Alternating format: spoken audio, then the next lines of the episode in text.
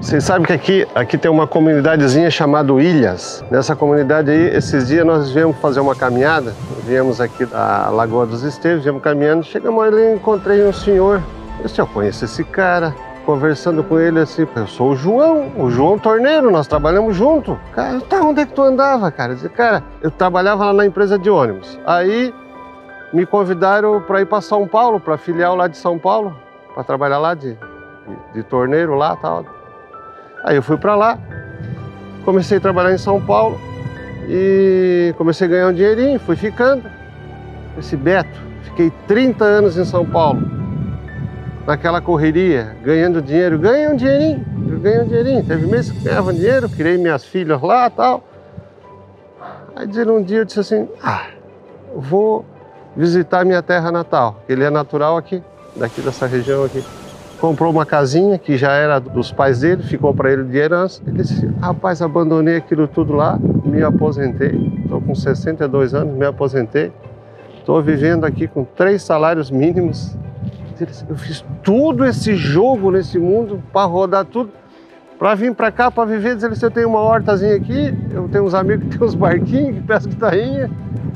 Estou vivendo muito melhor. Eu fiz todo esse rolo nesse mundo para voltar da onde eu saí para viver tranquilo aqui. Essa história do, do João Torneiro, que fez toda essa volta, foi para São Paulo, viveu 30 anos acelerado, para depois vir aqui nessa, nessa aldeia de pescador para pescar, para fazer uma horta, me remete a Leon Tolstói, um escritor russo, que ele escreve um conto chamado De Quanta Terra Precisa um Homem. Esse conto me fez muita diferença na minha vida, por isso eu queria compartilhar com vocês aí. Ele diz o seguinte, que Parron era um simples camponês que vivia aos redores é, de Moscou e ele era casado com a filha mais velha e a irmã mais nova, ela foi para Moscou e se deslumbrou com Moscou. E um dia a irmã mais nova veio visitar a irmã mais velha e elas sentaram no sofá e o Parrom ficou ali do lado da lareira, ouvindo, ouvindo as duas conversar. E ela dizia assim: Tu, minha irmã, como é que tu aguenta morar aqui com essas mãos calejadas? Eu lá em Moscou, eu vou bailes, eu vou festa, eu tenho altos vestidos, eu vou às compras, a gente toma umas boas vodka, uns bons vinhos. E a irmã mais, a irmã mais velha até tentou argumentar, disse, não, vocês vivem com muito mais do que precisam, vocês são deslumbradas, você está se deslumbrando. E o Parrom ouvindo aquilo, ele diz assim, pô, tu sabe que essa mulher tem razão, né? A gente vive aqui de sol a sol, se queimando no sol, minhas mãos estão duras, eu estou cansado. Aí ele disse assim: se eu tivesse bastante terra, nem o diabo poderia comigo. O diabo que passava por aí, diz Leão Tolstói, o diabo passava por aí e diz assim: hum, vou jogar cobiça nesse cara. E aí, de repente, o Parrum começou a comprar um terreno do lado, começou a plantar trigo. Aí ele ganhou um dinheirinho com trigo, comprou um outro terreno do lado e aí ele já começou a contratar gente para trabalhar com ele. E ele comprou um terreninho de trás, já botou umas vaquinhas de leite, já começou a vender leite e o Parrão começou a ganhar mais dinheiro. Aí ele descobriu, ele soube que os pasquins estavam vendendo terra por um valor simbólico, porque ele estava muito desatualizado. O Parrão não deu outra, ele foi para aquela região dos pasquins e chegou lá, os pasquins levaram ele por cima de uma montanha como essa, assim, uma montanha como essa aqui, ó.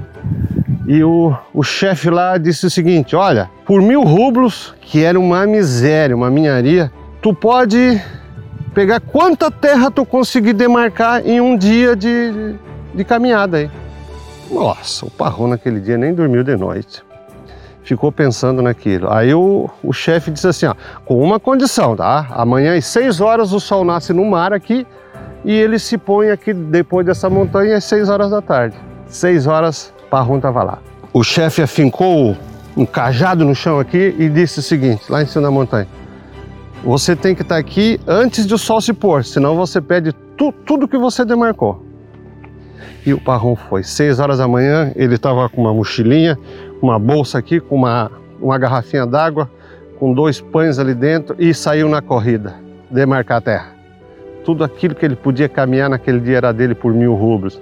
E ele saiu caminhando, ele foi correndo e, e, e dez horas deu uma fome nele.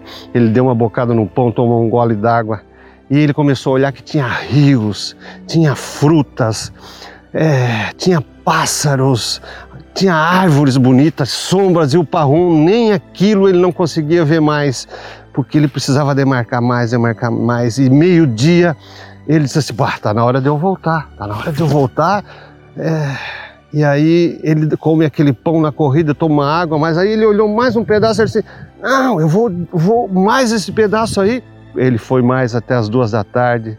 E aí ele viu mais um pedaço e disse, disse ah, eu vou mais aquilo ali. Três horas da tarde ele já tinha comido o pão, já tinha tomado a água.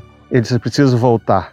Ao lado esquerdo dele tinha mais frutas, tinha água fresca e ele não tinha mais tempo para fazer isso. Ele, então ele não tomava mais nem a água, o pão já tinha acabado e ele viu que ele não ia conseguir. Ele foi e veio e veio na corrida e faltava ar e faltava água e ele sentia e já estava com taquicardia. Ele chegou embaixo do morro assim e ele tinha um, um, um empregado que ele tinha trazido junto e o empregado disse: Vem que você consegue às 5 horas da tarde, 5 e meia, o sol estava se pondo. Eu disse, ai, não vou conseguir, não vou conseguir. E de repente o empregado disse, não, mas daqui o sol se põe mais tarde, vem.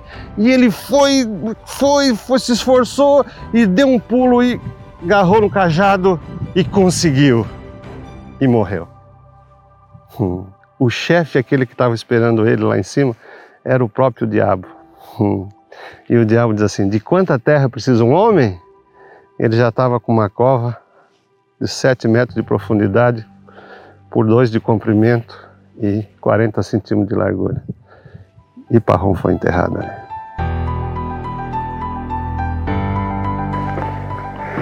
Esse, esse texto do, do Tolstói teve uma época da minha vida que o Parrom era eu. Eu fui o Parrom.